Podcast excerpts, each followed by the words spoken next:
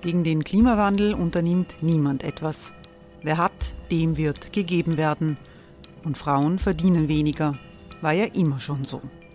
Man ärgert sich und macht weiter. Was aber, wenn nicht? Wir haben eine Idee. Die Falter Arena macht die Bühne frei für Menschen und Projekte, die das Land verändern. Mein Name ist Eva Konzett. Ich leite das Politikressort im Falter. Und am Sonntag, den 26. Mai, veranstalten wir im Wiener Stadtsaal die nächste Falter Arena. Mit dabei unter anderem der ehemalige Politiker und Neosänger Matthias Strolz, Theresa Imre von Markter, Sonja Jöchtel von Love Politics oder Kari Ochsner von Ochsner Wärmepumpen. Machen statt jammern. Wir schauen uns an, wie das funktionieren kann. Kommen auch Sie vorbei. Alle Informationen und Tickets finden Sie unter falter.at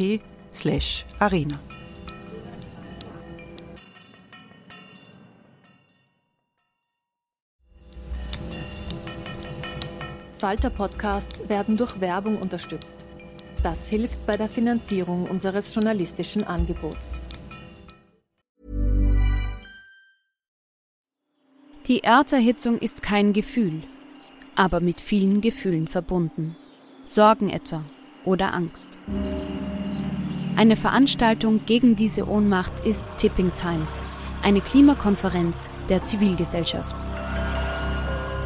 Von 9.5. bis 11.5. findet Tipping Time in Kooperation von Globe Art, Solektiv und Tangente St. Pölten statt und lädt ein zu Diskurs, Diskussionen und Workshops mit namhaften Vortragenden wie Nikolai Schulz und Friederike Otto. Weitere Informationen finden Sie auf www.tangentesanktpölten.at.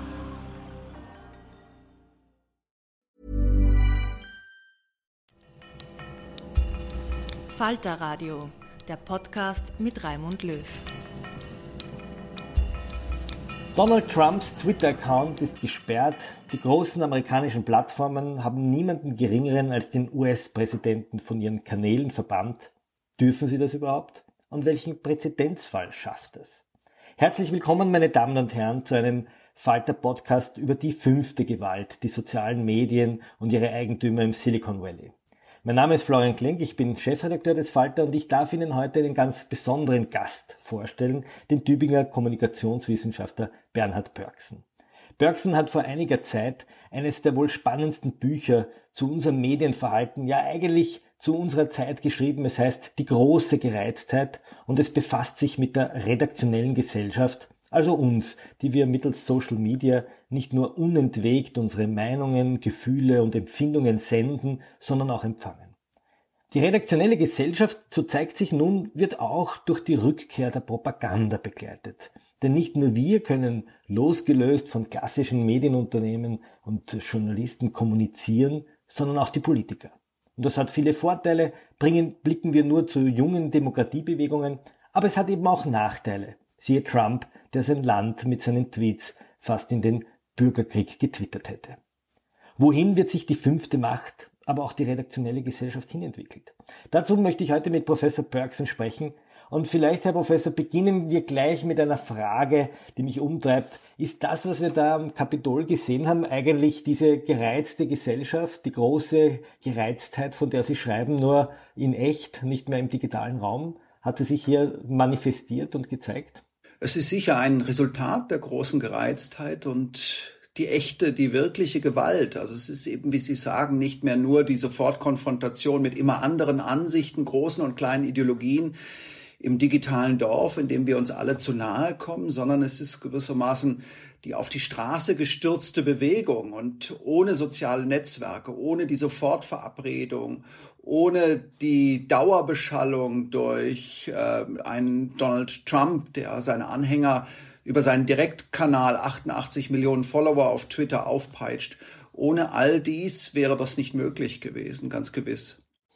Das heißt, wir erleben da eigentlich sozusagen das erste Mal in der westlichen Welt die dystopische Seite der sozialen Medien, wenn ich das richtig verstehe. Ich persönlich würde sagen, dass es jenseits so eines Marksteins äh, diese dystopische Seite schon länger gibt. Wenn wir zurückdenken an die 80er und 90er Jahre, da waren wir uns ja sicher, Die Computer-Hippies im Silicon Valley waren sich sicher, das Netz ist im Grunde genommen so etwas wie eine gigantische Demokratisierungsmaschine. Howard Reingold, ein Netz-Utopist und Netz-Hippie der ersten Stunde, Mitglied der ersten Online-Gemeinschaft der Welt, irgendwo im kalifornischen Sausalito, da im Hausbootareal, hat geschrieben, da wir einander nicht sehen können online, da wir füreinander unsichtbar sind, zählt nur noch, was jemand sagt. Und die Frage, nach Hautfarbe, Status, sozialer Herkunft, die wird gewissermaßen gelöscht und ausgeblendet. Und heute müssen wir nach dieser Phase der Euphorie eine Phase der Ernüchterung konstatieren. Äh, Hass und Hetze, Verschwörungstheorien, all dies diffundiert durch die sozialen Netzwerke. Und ich würde sagen, der Sturm auf das Kapitol, der Mob, der sich da aufgepeitscht durch diese Netzwerke gezeigt hat, dieses Ereignis ist gewissermaßen nur ein letzter Tropfen, ein letztes Schlüsselereignis, das uns zeigt, wir sind von der utopischen Phase längst in die dystopische Phase übergewechselt. Jetzt würde der Optimist in mir sagen, aber einige Wochen oder Monate zuvor gab es ja auch die Black Lives Matter Bewegung äh, anders als vielleicht noch vor 20, 30 Jahren. Ich erinnere an Rodney King, an diese Fälle, äh, war auf einmal, waren auf einmal Einzelne wirkmächtig. Es gab große Bewegungen, auch in Europa, große Demonstrationen, die es vielleicht früher nie gegeben hätte. Es gab den Sturz von Statuen von Rassistinnen und Rassisten, die auf einmal ins Meer gekippt wurden. Äh, sehen wir da nicht gerade beide Seiten? Auf der einen Seite, dass sich die früher nicht wirkmächtigen auf einmal Gehör verschaffen können, um, um in diesem konkreten Fall das äh, Erbe der Sklaverei endlich zu diskutieren. Auf der anderen Seite aber die Angry White Men, die kommen, um sich ihre Form von Demokratie zu sichern. Ich würde sagen, Sie haben recht, ja, in der Tat, aber für mich persönlich gesprochen war die Wahl eines Donald Trump zum Präsidenten schon so etwas wie ein Bruch, schon so etwas wie eine Zäsur. Aber insgesamt die, ähm, die Krisen, die das die, die gewissermaßen, die der Energiewirbel der Digitalisierung ausgelöst hat, die Wahrheitskrise, die Diskurskrise, die Autoritätskrise, in gewissem Sinne auch die Behaglichkeitskrise. Wir haben ja keine Rückzugsmöglichkeit mehr in die Idylle unserer Isolation. Diese Idylle existiert nicht mehr unter vernetzten Bedingungen. All diese Krisen haben wenn man genau hinschaut, ein Doppelgesicht. Sie sind auf der einen Seite schrecklich und ähm, können einen in eine dystopische Stimmung hineinstürzen, sind auf der anderen Seite auch durchaus schön und ermutigend. Auf einmal hat jeder eine Stimme und das ist eine wunderbare Nachricht. Aber eben auf einmal haben auch diejenigen eine Stimme, die für einen neuen Autoritarismus oder Faschismus votieren. Und wir sehen, dass in vielen Ländern der Erde äh, Populisten so etwas sind wie die Gewinner einer veränderten Medienwelt. Der klassische Journalismus wird schwächer und hat ein massives, refinan ungelöstes Refinanzierungsproblem unter den Bedingungen der Digitalisierung. Populisten und Bullshitter jeder Couleur haben eine Art Direktkanal, um ihre Anhänger aufzupeitschen. Und gleichzeitig verbreiten sich Narrative, die da heißen Fake News Medien, äh, Lügenmedien, Lügenpresse und ähnliches mehr, die natürlich unter den Bedingungen der Sofortkonfrontation mit immer anderen Wirklichkeiten auch die Sofortentwertung äh, von Ansichten, die womöglich korrigierend wirken könnten, erlauben. Also man kann ja blitzschnell, wenn man Fake News sagt, etwas, was einem nicht passt, als ähm, eben Zeichen der Verlogenheit und der Korruptheit des Systems auszusortieren. Aber insgesamt also erleben wir eine Rückkehr der erleben wir eine Rückkehr der Propaganda, weil man hätte ja eigentlich gedacht nach dem Zweiten Weltkrieg oder meinetwegen nach dem Ende des äh, kommunistischen Ostblock sei sozusagen das Ende der Propagandageschichte auch eingeläutet gewesen. Die Parteizeitungen sind gestorben. Bei uns in Österreich die letzte Parteizeitung Anfang der 90er, die Arbeiterzeitung, also diese klassische äh, Propagandakanäle der Politiker sind verkommen zu Belangsendungen, zu langweiligen, wo keiner mehr hinhören wollte. Und, äh, und der Journalismus, hat man das Gefühl gehabt, ist sozusagen im Aufwind gewesen. Erleben wir jetzt so eine Gegenbewegung, dass eigentlich Propaganda auf unsere Bildschirme streamt und wir eigentlich gar nicht begreifen, dass das Propaganda ist? Oder vielleicht Ältere, die mit, dieser, mit diesen Bildschirmen noch sozialisiert wurden als Orte der Wahrheit, des öffentlich-rechtlichen, auf einmal erkennen müssen, dass da ganz was anderes kommt? Ja, ich würde sagen, das ist Propaganda in neuer Form und Gestalt. Wir haben ja im Grunde genommen drei Kraftzentren im digitalen Zeitalter, in digitalen Öffentlichkeiten. Der klassische Journalismus, der etablierte Journalismus, der glücklicherweise nach wie vor besteht und existiert und dann aber die Plattform als die Megamassenmedien der neuen Zeit und schließlich das Publikum oder diejenigen wie Jay Rosen, ein Journalismuskollege aus New York, sagt, diejenigen, die man früher das Publikum genannt hätte. Und äh, diejenigen, die fünfte Gewalt der vernetzten vielen, sind ganz klar, und das sieht man auch in Zeiten der Pandemie, zur neuen Desinformationsmacht geworden. Sie geben nicht nur wunderbare Anregungen, recherchieren selbst, bestücken wunderbare Blogs. Das alles geschieht. Also es ist auch hier ein Doppelbild. Aber sie sind eben selbst eine eigene Desinformations- und Propagandamacht geworden. Ganz persönlich gesprochen, ich habe noch nie so viel Desinformationsmüll direkt und unmittelbar über private Kanäle zugespielt bekommen wie in Zeiten der Pandemie. WhatsApp-Nachrichten von Kollegen, ähm, Verschwörungstheorien aus dem engsten Verwandtenkreis äh, Hinweis auf irgendwelche obskuren Videos. Und das ist eine neue Situation, weil hier Propaganda nicht mehr von oben kommt, sondern sozusagen auf dem Kanal der totalen Vertrautheit. Und damit. Ich wollte gerade sagen, es ist ja eigentlich nicht klassische, es ist ja eigentlich nicht mehr die klassische Facebook-Seite, auf der das passiert oder der, der, Tweet, sondern es ist, wie Sie sagen, der, der WhatsApp-Channel. Also eigentlich wieder die, die, die, der, der, der, Briefumschlag des Privaten, in dem diese Post kommt. Wie erklären Sie sich eigentlich, dass so viele Menschen, Sie haben selbst von Vertrauten oder von Familienmitgliedern oder Verwandten gesprochen, die ihnen das schicken. Es geht jedem ähnlich. Ähm, die Süddeutsche Zeitung hat gerade, oder Zeitmagazin hat gerade eine große Geschichte gemacht über die, eine Mutter, die Verschwörungstheoretikerin wurde. Wie erklären wir uns das, dass wir im 21. Jahrhundert, nach einer so langen Phase der Aufklärung, in der wir geglaubt haben, wir sind rational handelnde Wesen, die sich äh, informieren, die Digital Citizens, wie es Necroponte genannt hat, die also überall Informationen bekommen können, die so viel Information haben wie noch nie zuvor, trotzdem so anfällig sind für so viel Quatsch und Unsinn?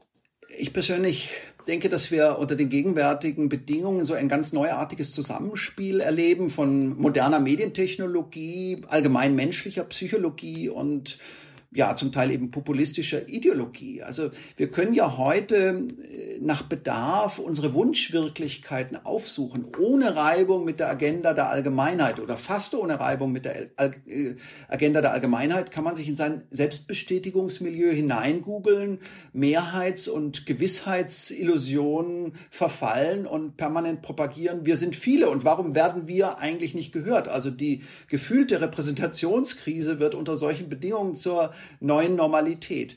Und das würde ich sagen, ist eine, eine ungeheure Beschleunigung der Selbstverhärtung ähm, und der Selbsteinigelung, die jetzt äh, möglich geworden ist. Also irritationsfrei das glauben zu können, das für bewiesen zu halten, was man ohnehin glauben will. Und das wäre natürlich schön, das Virus würde gar nicht existieren und sei nur der Einfall von irgendein paar reichen Menschen irgendwo auf der Welt und man könnte gar, sich gar nicht anstecken, es könnte auch nichts passieren. Bevor wir über diese Fake News Pandemie sprechen, vielleicht noch kurz, sprechen wir noch kurz über Trump. Äh, Jetzt hat Twitter sich dazu entschieden, den, äh, den Twitter-Account äh, stillzulegen oder mal zu suspenden. Er ist noch nicht gelöscht. Sie haben gesagt, das ist eine richtige Entscheidung, aber zugleich auch eine gefährliche Entscheidung. Ähm, wie soll das weitergehen? Soll Twitter irgendwann den Account wieder entsperren, wenn der neue US-Präsident angelobt ist und äh, sozusagen die bürgerkriegsähnlichen Situationen gelöst sind oder, oder soll man das für alle Ewigkeiten sozusagen äh, Donald Trump verwehren oder soll er so etwas bekommen wie Bewährung? Also ich tue mich schwer hier gewissermaßen mit so einem öffentlichen Richtspruch, sondern ich würde sagen, ja, es war in der konkreten Situation richtig, weil es tatsächlich einen Moment der konkreten Gefahr gab, bürgerkriegsähnliche Zustände. Es war auch eine völlig erratische Entscheidung, weil er ja schon sehr viel schärfere Gewaltdrohungen Drohung mit einem atomaren Krieg formuliert hat. Und das war eine hochproblematische Entscheidung, weil einige wenige Netzfürsten diese Entscheidung getroffen haben. Also meine Antwort wäre, die Entscheidung darüber, ob Trump, ich hoffe es persönlich nicht, aber das ist meine persönliche Meinungskundgabe, je wieder ein Twitter-Megafon bekommt.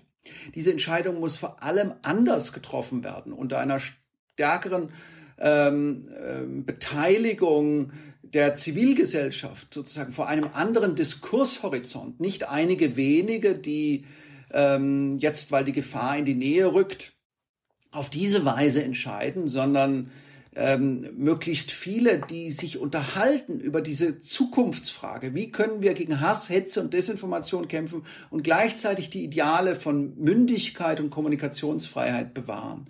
Das ist doch so etwas wie die eine Million Euro Frage unserer Netzzukunft. Kommen wir nochmal zu den Diktatoren. Äh, es gibt ganz viele Diktatoren, die Twitter nützen dürfen.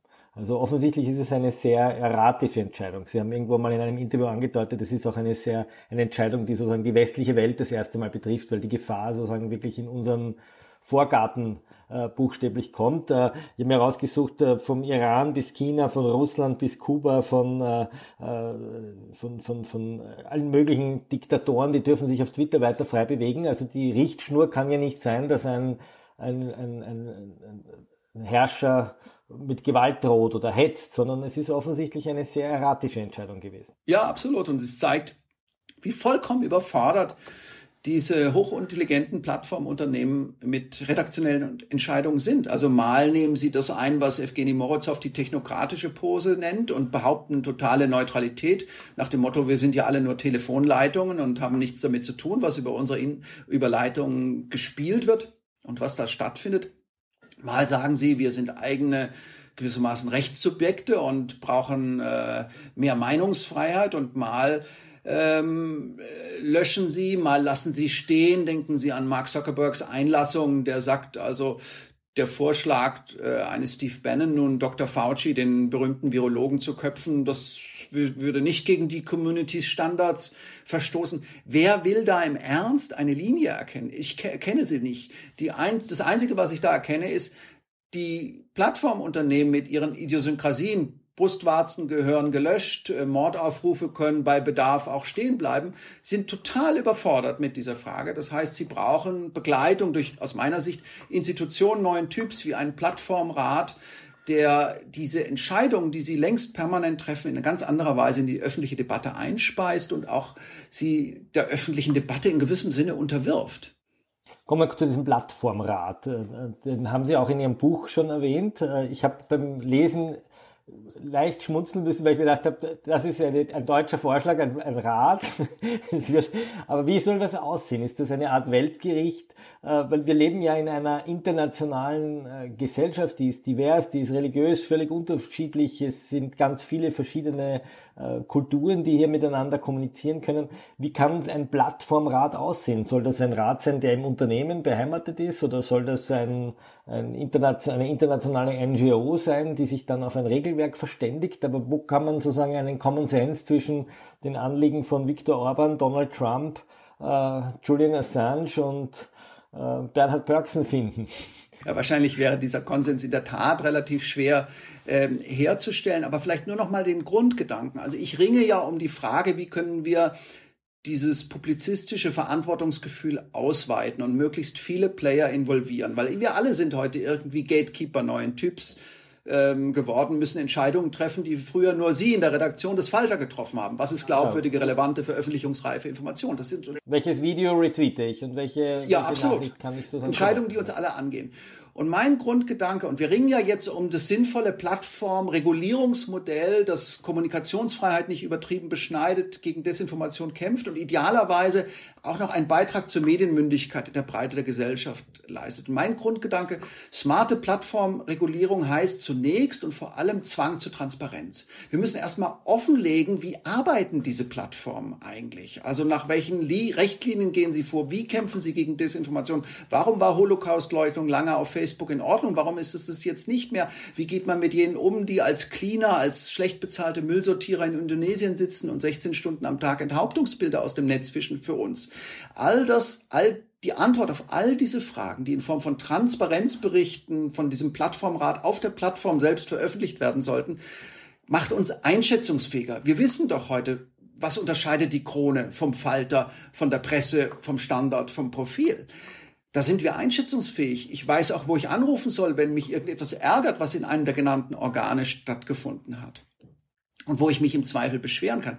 Aber diese Form von direkter Erreichbarkeit, die habe ich nicht bei der Plattform. Und ich stelle mir vor, ein solcher Plattformrat ist auf Länderebene angesiedelt. Es gibt sozusagen sehr viel direktere Kontakte zu Menschen, die sich auch beschweren, die Widerspruch haben, auch gegen Overblocking, also zu viel an Löschung. Löschung. Und ich stelle mir vor, dass es auch auf europäischer Ebene einen solchen Plattformrat gibt, zusammengesetzt aus den Plattformunternehmern selbst und den Vertretern unterschiedlicher gesellschaftlicher Gruppen, tatsächlich unabhängigen Wissenschaftlern. Und die haben nichts anderes zu tun, als den Diskurs über die Maßstäbe der Plattform in die Breite der Gesellschaft zu tragen und diesen Diskurs anzuschieben. Und ich glaube, dieser Diskurs, der wird nie enden. Also wir werden nie diese Harmonie erster Ordnung herstellen können, in der wir uns alle äh, an den Händen halten und die Gesellschaft sich in einen riesenhaften Stuhlkreis verwandelt hat. Sozusagen so wie früher, als man noch einfach um, um 20 Uhr oder bei uns um 19.30 Uhr die Abendnachrichten gemeinsam geschaut hat, so wie das gemeinsame Lagerfeuer, das ist vorbei. Das ist absolut äh, vorbei und auch diese Stuhlkreissituation, die ich hier karikiere, die kann sich im Ernst niemand wünschen. Aber aus dem Streit und der endlosen Debatte und der endlosen Frage, nie be ganz beantwortbaren Frage, was ist eine freiheitliche Gesellschaft, die ausreichend wehrhaft ist gegenüber der Intoleranz, wird sich, werden sich Normen herausmändeln, die nachher ein höheres Maß an Zustimmung und Legitimität und Autorität besitzen, als ohne so eine breite Diskussion und Debatte. Und deswegen denke ich, so ein Plattformrat ähm, passt durchaus auch zur Ideenwelt und wenn Sie so wollen, auch zur kalifornischen Ideologie. Worum geht es denen? Menschen eine Stimme zu geben, Voice-Politik zu betreiben, anderen Gehör zu verschaffen das äh, nicht nur um Geld zu verdienen, sondern es wird auch durchaus manchmal idealistisch formuliert und es ist ein schöner Gedanke. Also äh, es gibt ja schon, Sie haben so äh, nett gesagt, das sei ein sehr deutscher Vorschlag, ein Plattformrat und äh, das Perksche Weltgericht. Aber es gibt ja schon Ansätze in diese Richtung. Also interessanterweise hat äh, Facebook, ohne dass es irgendeine Kontaktaufnahme gab, in dem Moment, in dem ich mein Buch veröffentlicht habe, ein Oversight Board ähm, ins Werk gesetzt. Also niemand hat sich da um mein Buch gekümmert. Das wäre völlig großenwahnsinnig. Aber ich fand das eine lustige Koinzidenz. Mhm. Die haben ja also eine Art Expertengremium jetzt eingerichtet. Aus meiner Sicht ist es noch zu eng gefasst. Aus meiner Sicht ist es nicht einflussreich genug, nicht präsent genug auf der Plattform selbst, geschenkt. Aber letztlich geht es darum, strittige Entscheidungen allgemeiner zu diskutieren und zu fragen, brauchen wir nicht andere, bessere Richtlinien? Und das ist ein durchaus unabhängiges Gremium. durchaus optimistisch und auch äh, so, als würden Sie diesen Konzernen vertrauen. Wenn man Susanna Subow liest, den Überwachungskapitalismus, die würde jetzt vielleicht einwenden, das ist überhaupt nicht im Interesse dieser Plattformen. Die wollen äh, Klicks generieren, die wollen diese Wut, diesen Outrage, die wollen, äh, dass möglichst viele Leute, gerade dann, wenn es sozusagen wirklich hart auf hart geht, wenn eine neue US-Administration ansteht, dann drehen sie Trump ab, weil sie sozusagen auf die nächste Regierung vertrauen müssen. Ähm, sehen Sie da nicht sozusagen die Gefahr, dass wir Europäer vielleicht fast ein bisschen zu naiv auf die Großkapitalisten im Silicon Valley schauen, denen es hier eigentlich gar nicht um die öffentliche Rede geht, sondern um, um die Werbeetats und um unglaubliche Umsatzerlöse und die so lange Wut und Hass zulassen oder Aufregung, äh, solange eben die Gesellschaft nicht gerade kurz vor dem Untergang steht? Ja, ich frage mich das auch, ob das äh, vielleicht zu naiv gedacht ist und zu diskurseuphorisch. Aber sehen Sie, ähm, ich frage mich auf der anderen Seite, was wäre die Alternative? Also die Alternative wäre dann in der Logik ähm, einer total pessimistischen Perspektive die Zerschlagung. Und ähm, ich persönlich bin der Auffassung, oder die Regulierung, wie Subow sagt, die stärkere Regulierung, diese Konzerne als Infrastrukturdienstleister anzusehen, so wie die Gasunternehmen im äh, späten 19. Jahrhundert und einfach zu sagen, ihr werdet jetzt reguliert. Absolut. Also vielleicht schließen, vielleicht schließen sich diese Vorschläge auch nicht äh, wirklich aus. Also wir haben natürlich auch auf europäischer äh, Ebene jetzt Gesetzesvorschläge für, wenn Sie so wollen, so eine Art Plattformgrundgesetz, das auf eine starke Regulierung hinausläuft. Ich persönlich finde das gut und zu befürworten. Also diese äh, Monopolbildung in massiver Weise zu begrenzen und diejenigen, die groß, stark und äh, massive Umsätze haben und viele Nutzer haben, in besonderer Weise zur Verantwortung zu zwingen, das finde ich richtig und gut. Und trotzdem glaube ich, dass es, dass dieser andere, dieser weichere Zugang, dieser behutsamere Zugang über die öffentliche Debatte und den öffentlichen Diskurs auch ein sinnvoller ist. Aber vielleicht braucht es beides. Burroughs Furniture is built for the way you live. From ensuring easy assembly and disassembly to honoring highly requested new colors for their award-winning seating, they always have their customers in mind. Their modular seating is made out of durable materials to last and grow with you. And with Burrow, you always get fast, free shipping. Get up to 60% off during Burrow's Memorial Day sale at burrow.com slash ACAST. That's burrow.com slash ACAST. burrow.com slash ACAST. Kommen wir noch zur Redaktion, äh, kommen wir noch kurz zu den, zu den Sperren. Was jetzt zu beobachten ist, gestern wurde von YouTube, also von Google, eine Parlamentsrede des österreichischen Innenministers, ehemaligen österreichischen Innenministers Herbert Kickel vom Netz genommen, der äh, seine Sicht über, über Corona und die Pandemie geäußert hat, die den Richtlinien von äh, YouTube entgegensteht. Äh, weil er gesagt hat, Kinder sind nicht so infektiös und die Impfung soll man nicht nehmen und die Masken wirken nicht. Also viele Dinge, die vor kurzem auch noch äh, seriöse Wissenschaftler behauptet haben, die dann widerlegt wurden.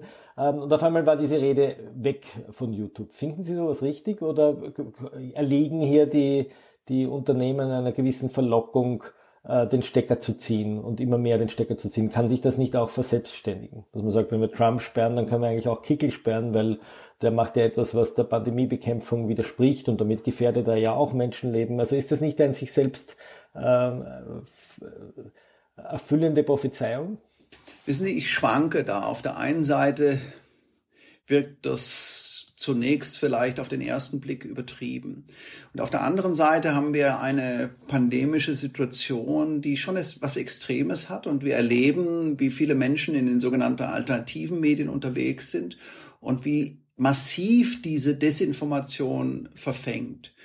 Also ich lese intensiv in den sozialen Netzwerken und ich stoße immer wieder auf Menschen, die voller Entsetzen darüber berichten, ähm, wie lange sie Fake News geglaubt haben und die gewissermaßen kurz vor der Intubierung im Krankenhaus dann aufgewacht sind oder die sich und andere angesteckt haben und dann damit konfrontiert waren, dass diese Ansteckung vielleicht nicht für sie, aber für den anderen dann tödlich war. Also wir sehen ja jetzt, und das halte ich für eine ganz tiefe, für einen tiefen Effekt dieser Pandemie, wir sehen jetzt, dass Fake News in einem sehr unmittelbaren, sehr radikalen, sehr direkten Sinne tödlich sein können.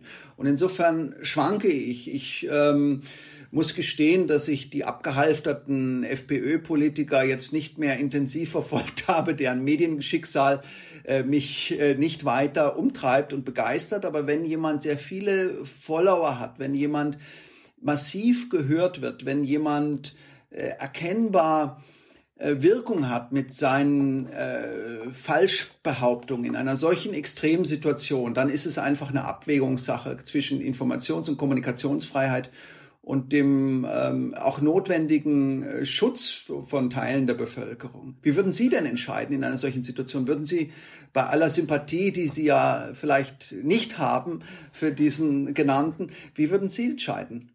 Ich glaube, dass ich im konkreten Fall für Flagging entscheiden würde. Sprich, ich würde diese, diese Rede ähnlich wie bei Wikipedia ähm, kennzeichnen als umstritten, vielleicht einen roten oder gelben oder blauen Rahmen drum machen und sagen, Vorsicht, was Sie hier hören, ist äh, ist höchst umstritten, es widerspricht auch den Richtlinien, aber Sie sollen es ruhig hören, weil Sie sollen sich ja eine Meinung bilden können, was für Schwachköpfe gerade in der FPÖ an der Macht sind, äh, um vielleicht äh, Wähler der FPÖ dazu zu bringen, dass sie eine andere Partei wählen. Auch das ist ja ein, eine Erkenntnis. Ich, ich, bin mir nicht sicher, ich blicke auch interessiert zu, äh, zu dem Deplatforming der identitären Bewegung die in vielen Punkten äh, sich mit der Politik der FPÖ überhaupt nicht unterscheidet oder mit der AfD oder stellenweise auch mit der Migrationspolitik von Sebastian Kurz nicht äh, rasend unterscheidet, vielleicht in der Tonlage, aber nicht im Ergebnis, äh, die komplett von allen Plattformen geschubst wurden. Und sehe das natürlich aus politischer Sicht äh, für sehr angenehm, weil hier eine aggressive, ausländerfeindliche Stimme erloschen ist, aber es berührt mich natürlich äh, umgekehrt auch unangenehm, weil ich mir die Frage stelle, ob das für andere Bewegungen nicht auch irgendwann passieren kann. Ob das mit der Umweltschutzbewegung oder der Tierrechtsbewegung oder mit den äh, Glyphosat-Kritikern, wo ja 99 Prozent der Wissenschaftler angeblich sagen, dass Glyphosat nicht schädlich ist und trotzdem glauben die den einen Prozent. Auch manche Katholiken sind ja dann unter Umständen, die über die unbefleckte Empfängnis äh, Twittern in hohem Maße gefährdet. Äh, oder, oder die Muslime, die keine Satire über ihre Religion mehr vertragen, ohne jemand anderen den Kopf abzuschneiden. Also wo, wo ziehen wir die Grenze? Absolut.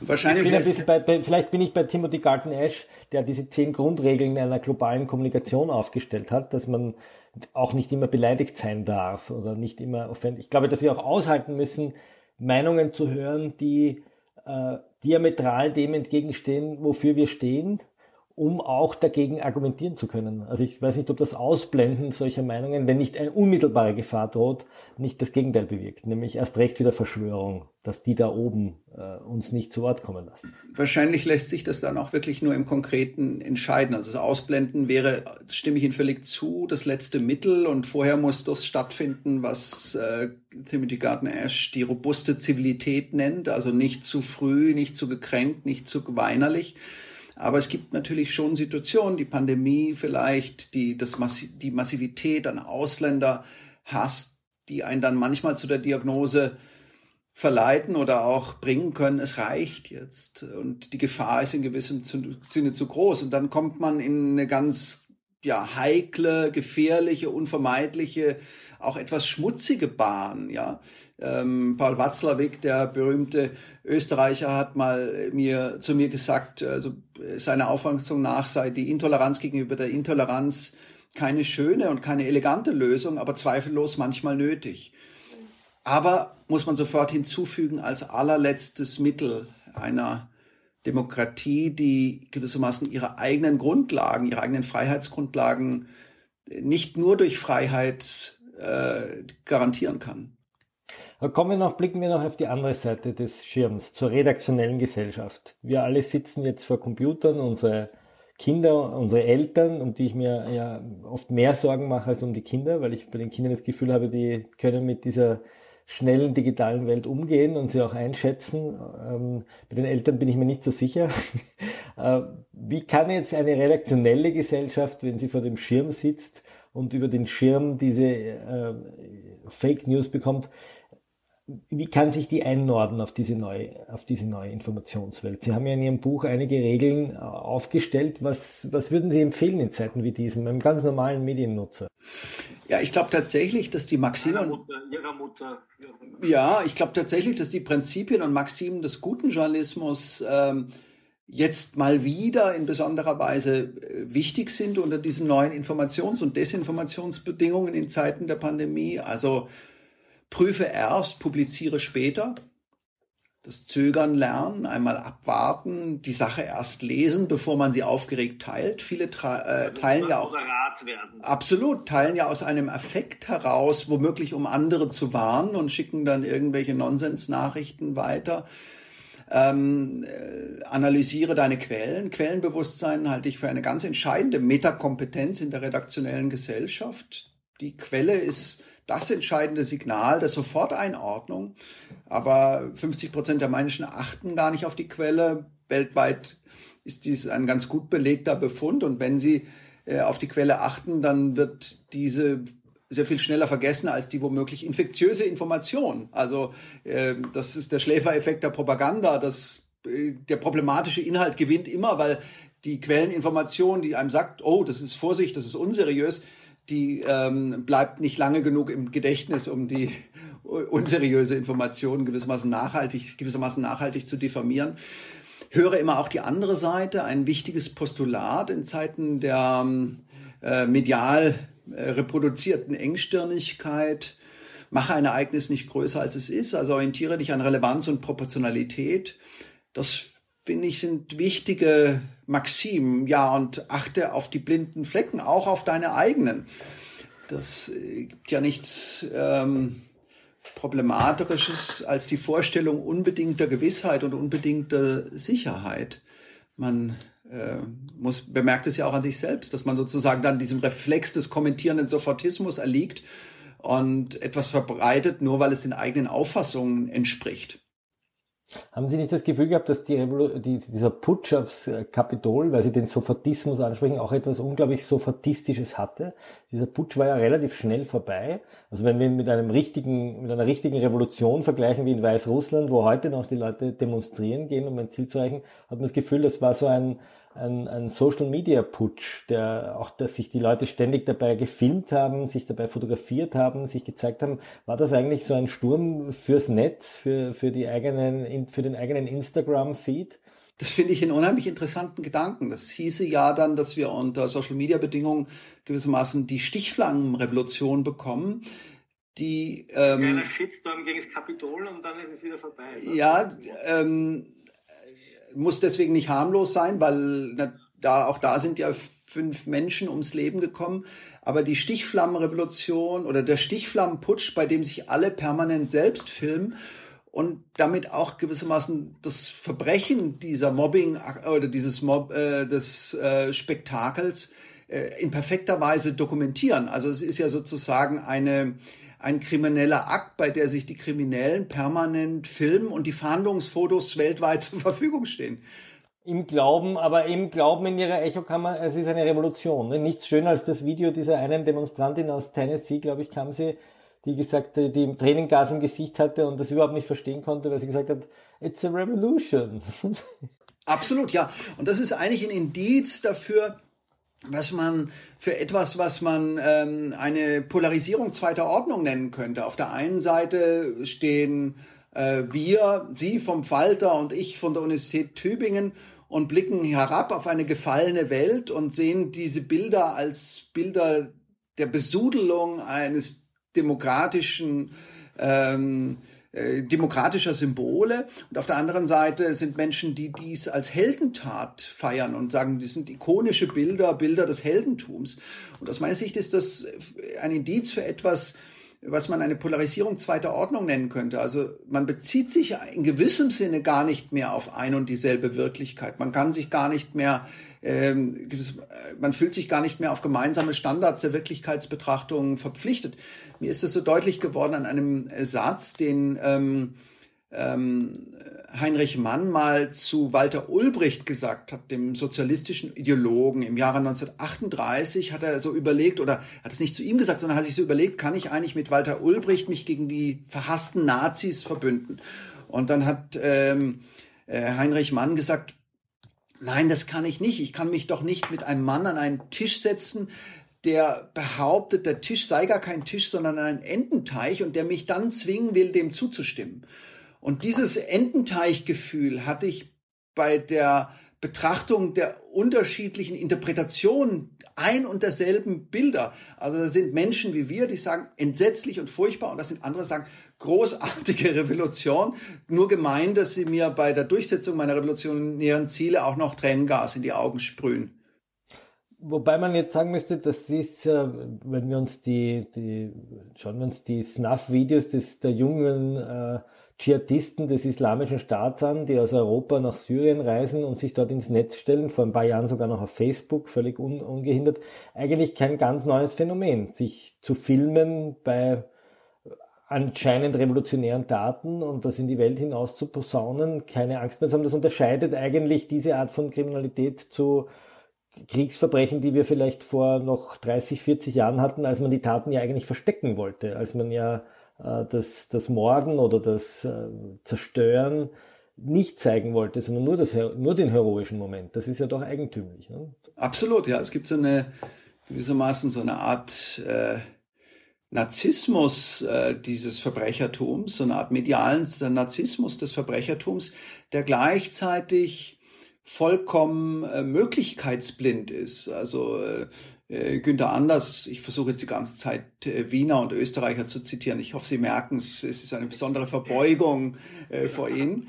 Ähm, Günther Anders hat ja so wunderbar über die, das schreckliche Phänomen der Apokalypseblindheit gesprochen. Also wir können uns zu gewissermaßen das Unheil gar nicht mehr vorstellen. Es ist zu abstrakt und zu entkörpert und zu ähm, äh, die, die Verbindung von zwischen Ursache und Wirkung ist gewissermaßen aufgesprengt. Und in Analogie zu diesem Begriff der Apokalypseblindheit könnte man eigentlich sagen, diese Leute, die sich in dieser Weise filmen, sind fundamental möglichkeitsblind. Blind für die mögliche Zukunft ihrer Fotos, ihrer Postings, ihrer ähm, selbst fabrizierten Videos. Denn in der Tat, diese Menschen schaffen, und das übersehen sie ja vollkommen, permanent Fahndungsbilder. Also das FBI ähm, wirkt jetzt wirbt oder sucht sie jetzt alle mit den Randale-Selfies, die sie selbst angefertigt haben. Sie sind also blind für sozusagen die Interaktionsmöglichkeit von Informationen unter vernetzten Bedingungen. Das meine ich das mit Möglichkeitsblind. Das ist erstaunlich, ne? wenn wir wenn das letzte große monströse Verbrechen in Europa annehmen, Srebrenica, da gab es auch Videos, aber die sind versteckt worden. Die sind am Schwarzmarkt verkauft worden, einer Bestialität. Und äh, man hat tunlichst damit betrachtet, dass sie nicht in die Öffentlichkeit kommen, weil sie eben als Beweismaterial in Den Haag verwendet werden können. Wohingegen der islamische Staat ganz offen mordet und äh, ich kann das jetzt nicht im, im Detail vergleichen, aber natürlich das Eindringen in, die, in, das, in das Parlament in Amerika einfach mitgefilmt wird. Das wäre ein Indiz dafür, dass man sich ungeheuer sicher fühlt und man sich ungeheuer sicher ist. Auf entsetzliche Weise sicher. Hat es so etwas historisch schon einmal gegeben? Also würden Sie, Sie haben das ja in Ihrem Buch auch ein bisschen anklingen lassen, dass es sozusagen immer wieder Wellen gegeben hat, in denen äh, Information äh, besser verbreitet wurde. Sie, wenn man vom Buchdruck beginnt bis zur Erfindung der Telegrafie oder bis zum, zum Radio, bis zum Fernsehen, hat es ja immer wieder Wellen gegeben, die die Leute maßgeblich verunsichert haben. Ist das noch vergleichbar oder befinden wir uns da in einer völlig anderen, äh, in einer völlig anderen Situation? Für mich besteht die neue Dimension darin, dass diese vernetzten Medien gleichsam überall sind, dass sie so klein sind, so beweglich, so leicht zu bedienen und dass sie eben auch von jedem bedient werden können. Also jeder ist gewissermaßen zum Teilnehmer, zum Mitspieler geworden in der digitalen Sphäre. Und das erzeugt im Ergebnis, und das halte ich für das wesentliche Element, insofern finde ich diese Frage nach der Abbildung sehr interessant, das erzeugt im Ergebnis eine Art Sichtbarkeitsrevolution, einen Sichtbarkeitsschock, den wir als Gesamtgesellschaft noch gar nicht verdaut haben. Wir sehen zu viel, zu schnell, zu direkt. Das Banale, das Bestialische, das äh, Berührende, alles gleichzeitig auf einem einzigen Kommunikationskanal. Wenn ich noch ein Beispiel äh, nennen darf, dass ich, Sie unterbrechen mich hemmungslos, bitte, Herr Klenk, äh, dass ich auch in dem Buch verwendet habe. Also für mich war das so eindrücklich, dass ähm, der amerikanische Präsident Roosevelt ähm, im Rollstuhl saß während dieser Zeit der Präsidentschaft, eigentlich seit seinem 16. seit seinem 16. Lebensjahr wohlgemerkt, aufgrund einer Kinderlähmung und dass die Mehrheit der Amerikaner aber zu seiner Präsidentschaftszeit der Überzeugung war, er könne sehr wohl gehen. Und er hat sozusagen ein Höchstmaß an Inszenierungskontrolle praktiziert, wurde immer erst aus dem Rollstuhl rausgehoben, wenn ähm, die Kameras eben nicht mehr da waren. Der Vorhang ging erst auf, wenn er am Rednerpult war und sich emporgestimmt hat. Er hatte eiserne Schienen, wenn er doch ein paar Schritte vor Publikum äh, gehen musste, an sein Bein montiert und schob sich dann mühsam, scheinbar gelassen lächelnd, so vor Publikum gestützt auf einen eingeweihten Mitarbeiter, eine Krücke in der Hand voran. Diese Inszenierungskontrolle war möglich. Er hat mal gesagt, ich war ein, ich bin ein großer Schauspieler. Ja, stimmt, aber die Tatsache, dass er mit dieser Schauspielkunst durchkam, ist ein robustes Indiz dafür, dass er in einer vollkommen anderen Medienepoche lebt. Das wäre heute vollkommen undenkbar, dass äh, die Tatsache, dass ein Präsident im Rollstuhl sitzt, der Mehrheit der Bevölkerung unbekannt bliebe, ja so, sogar umgekehrt, dass sie glaubt, er könne eigentlich gehen. Und das zeigt mir, das ist eine Sichtbarkeitsrevolution gigantischen Ausmaßes, die wir im Moment erleben. Und wir wissen noch gar nicht, wie können wir überhaupt übermorgen noch Verehrung, äh, noch ähm, äh, Autorität äh, glauben, wenn wir doch wissen, dass eben diese Autorität mit Hängebauch am Strand entlang marschiert und flucht oder äh, wüst pöbelnd an der Tankstelle beobachtet wird oder ohne Maske bei einer Freundesparty nachdem äh, er doch gerade oder sie doch gerade gesagt hat, wie wichtig Masken tragen ist. Also das scheint mir, dieser Sichtbarkeitsschock scheint mir noch vollkommen unverdaut. Wenn Sie so ein, ähm, zum Abschluss würde ich mit Ihnen gerne so einen kleinen Dornröschen-Test machen. Wenn wir heute einschlafen würden und wir wachen in fünf bis zehn Jahren wieder auf, sagen wir in fünf Jahren, um es überschaubar bleiben, wie glauben Sie, wird die Social-Media-Welt aussehen? Wo, wohin entwickelt sich das Ganze? Werden wir eine, ähm, werden wir eine, eine die, Welt der Social Media besser einordnen können? Werden wir damit umgehen können? Werden wir diese, diesen, diese schnelle Maschine bedienen können oder äh, das gelernt haben? Oder glauben Sie, wird sie uns überrollen? Also ich bin ja in einer Bildes, Bildungsanstalt beschäftigt, in einer Universität und damit zu einem Diskursoptimismus verpflichtet. Also kann ich nur Positives jetzt vermelden für die nächsten fünf Jahre. Und zwar aus rein prinzipiellen Erwägungen, nicht äh, äh, weil ich nicht auch pessimistische Anwandlungen hätte. Aber ich glaube, ähm, die sozial, sozialen Medien werden gewissermaßen die Gatekeeper-Welt noch einmal neu unter etwas anderen Bedingungen erfinden und dann das als große Neuigkeit ausflaggen. Aber letztlich wird man auch. Das wäre die Rückkehr des Journalismus sozusagen. Absolut. Man wird das da nicht Journalismus nennen, sondern irgendwie anders. Da wird äh, der PR-Abteilung von Facebook schon was Gutes einfallen, da bin ich ganz sicher. Aber letztlich wird das so kommen. Letztlich ähm, wird auch die Anonymität, die aus meiner Sicht grandios überschätzt wird, ähm, in den Hintergrund treten und verschwinden. Also wir könnten dieses Gespräch ja gern noch mal in fünf Jahren äh, führen. Und äh, wenn es gut läuft, ähm, kommt es zu so einem Prozess der Selbstzähmung nach der Phase der digitalen Pubertät, in der wir jetzt sind, hin zu einem Prozess der Selbstzähmung und Selbstdomestizierung. Weniger anonyme Kommunikation, mehr äh, Normen und die wird man nicht Journalismus nennen, aber es wird ein Quasi-Journalismus unter sozialmedialen Bedingungen noch einmal neu erfunden werden. Das glaube ich. Der real, der real existierende Journalismus. ja, genau. Herr Bergson, ich danke Ihnen herzlich. Vielleicht noch ganz zum Schluss eine Frage. Wir, wir, wir feiern derzeit auch 20 Jahre Wikipedia, letztlich auch ein soziales Netzwerk, eines der wenigen sozialen Netzwerke, in denen eigentlich keine Fake News äh, verbreitet werden, sondern ganz im Gegenteil, sogar in manchen kriegerischen Konflikten die beste Kriegsberichterstattung stattfindet und die penibelste, äh, ich sag, wieso ist das diesem sozialen Netzwerk Ihrer Meinung nach so gelungen? Nicht beschädigt zu werden, nicht unterwandert zu werden, transparent zu bleiben, nicht äh, korrupt zu werden. Was ist das geheime, was ist der, der geheime Erfolg dieses Netzwerks? Weil man sehr, sehr klare, eine sehr, sehr klare normative Ausrichtung hat, ein sehr, sehr klares Wertekorsett, weil man letztlich mit dem Bullshitten kein Geld verdienen kann. Und das ist das Anreizsystem der ähm, äh, sozialen Medien, der sozialen Netzwerke, also der Treibstoff der Emotion, der Treibstoff der Aggression, der Treibstoff des Superlativs und der Übertreibung. Und diese Anreizsysteme, also wenn man sozusagen aus meiner Sicht, wenn man verstehen will, warum funktioniert ein System oder warum funktioniert es nicht, ist es ganz wesentlich, sich zu fragen, welche Anreize hat es. Das erlebe ich jeden Tag in der Wissenschaft. Wenn ich mich frage, warum sind eigentlich so wenig Medienwissenschaftler sprechfähig, dann komme ich immer wieder auf die Anreize. Also wir haben ja Anreize im universitären System, ähm, möglichst kleinteilig zu publizieren, also das die kleinste publizierbare Einheit als reviewten Aufsatz anderthalb Jahre, nachdem man ihn veröffentlicht hat, irgendwo in einem amerikanischen Fachjournal zu versenken mit maximal zehn bis zwölf Lesern. Sowas ist nichts, was einen äh, gewissermaßen stehlt für die Debatten in der Empörungsdemokratie der Gegenwart. Also schaut, man schaut auf die Anreize und man versteht ein System und auch versteht, wenn es dysfunktional wird. Ich danke Ihnen herzlich für das Gespräch. Das war ein großer, ein großer, großer Bogen. Äh, vielen Dank, Professor Bergson, nach Tübingen und äh, auf Wiederschauen.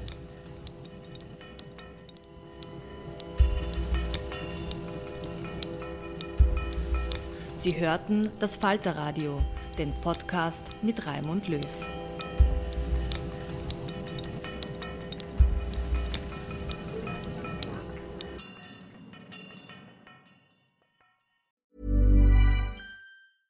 Want flexibility? Take yoga. Want flexibility with your health insurance? Check out United Healthcare Insurance Plans. Underwritten by Golden Rule Insurance Company, they offer flexible, budget friendly medical, dental, and vision coverage that may be right for you. More at uh1.com. When you make decisions for your company, you look for the no brainers. And if you have a lot of mailing to do, stamps.com is the ultimate no brainer. It streamlines your processes to make your business more efficient, which makes you less busy. Mail checks, invoices, legal documents, and everything you need to keep your business running with stamps.com. Seamlessly connect with every major marketplace and shopping cart Schedule package pickups and see your cheapest and fastest shipping options from different carriers with rates up to 89% off USPS and UPS rates. And with the Stamps.com mobile app, you can take care of mailing and shipping wherever you are. Make the same no-brainer decision as over 1 million other businesses with Stamps.com. Sign up with Code PROGRAM for a four-week trial, plus free postage and a free digital scale. No long-term commitments or contracts. That's stamps.com. Code program.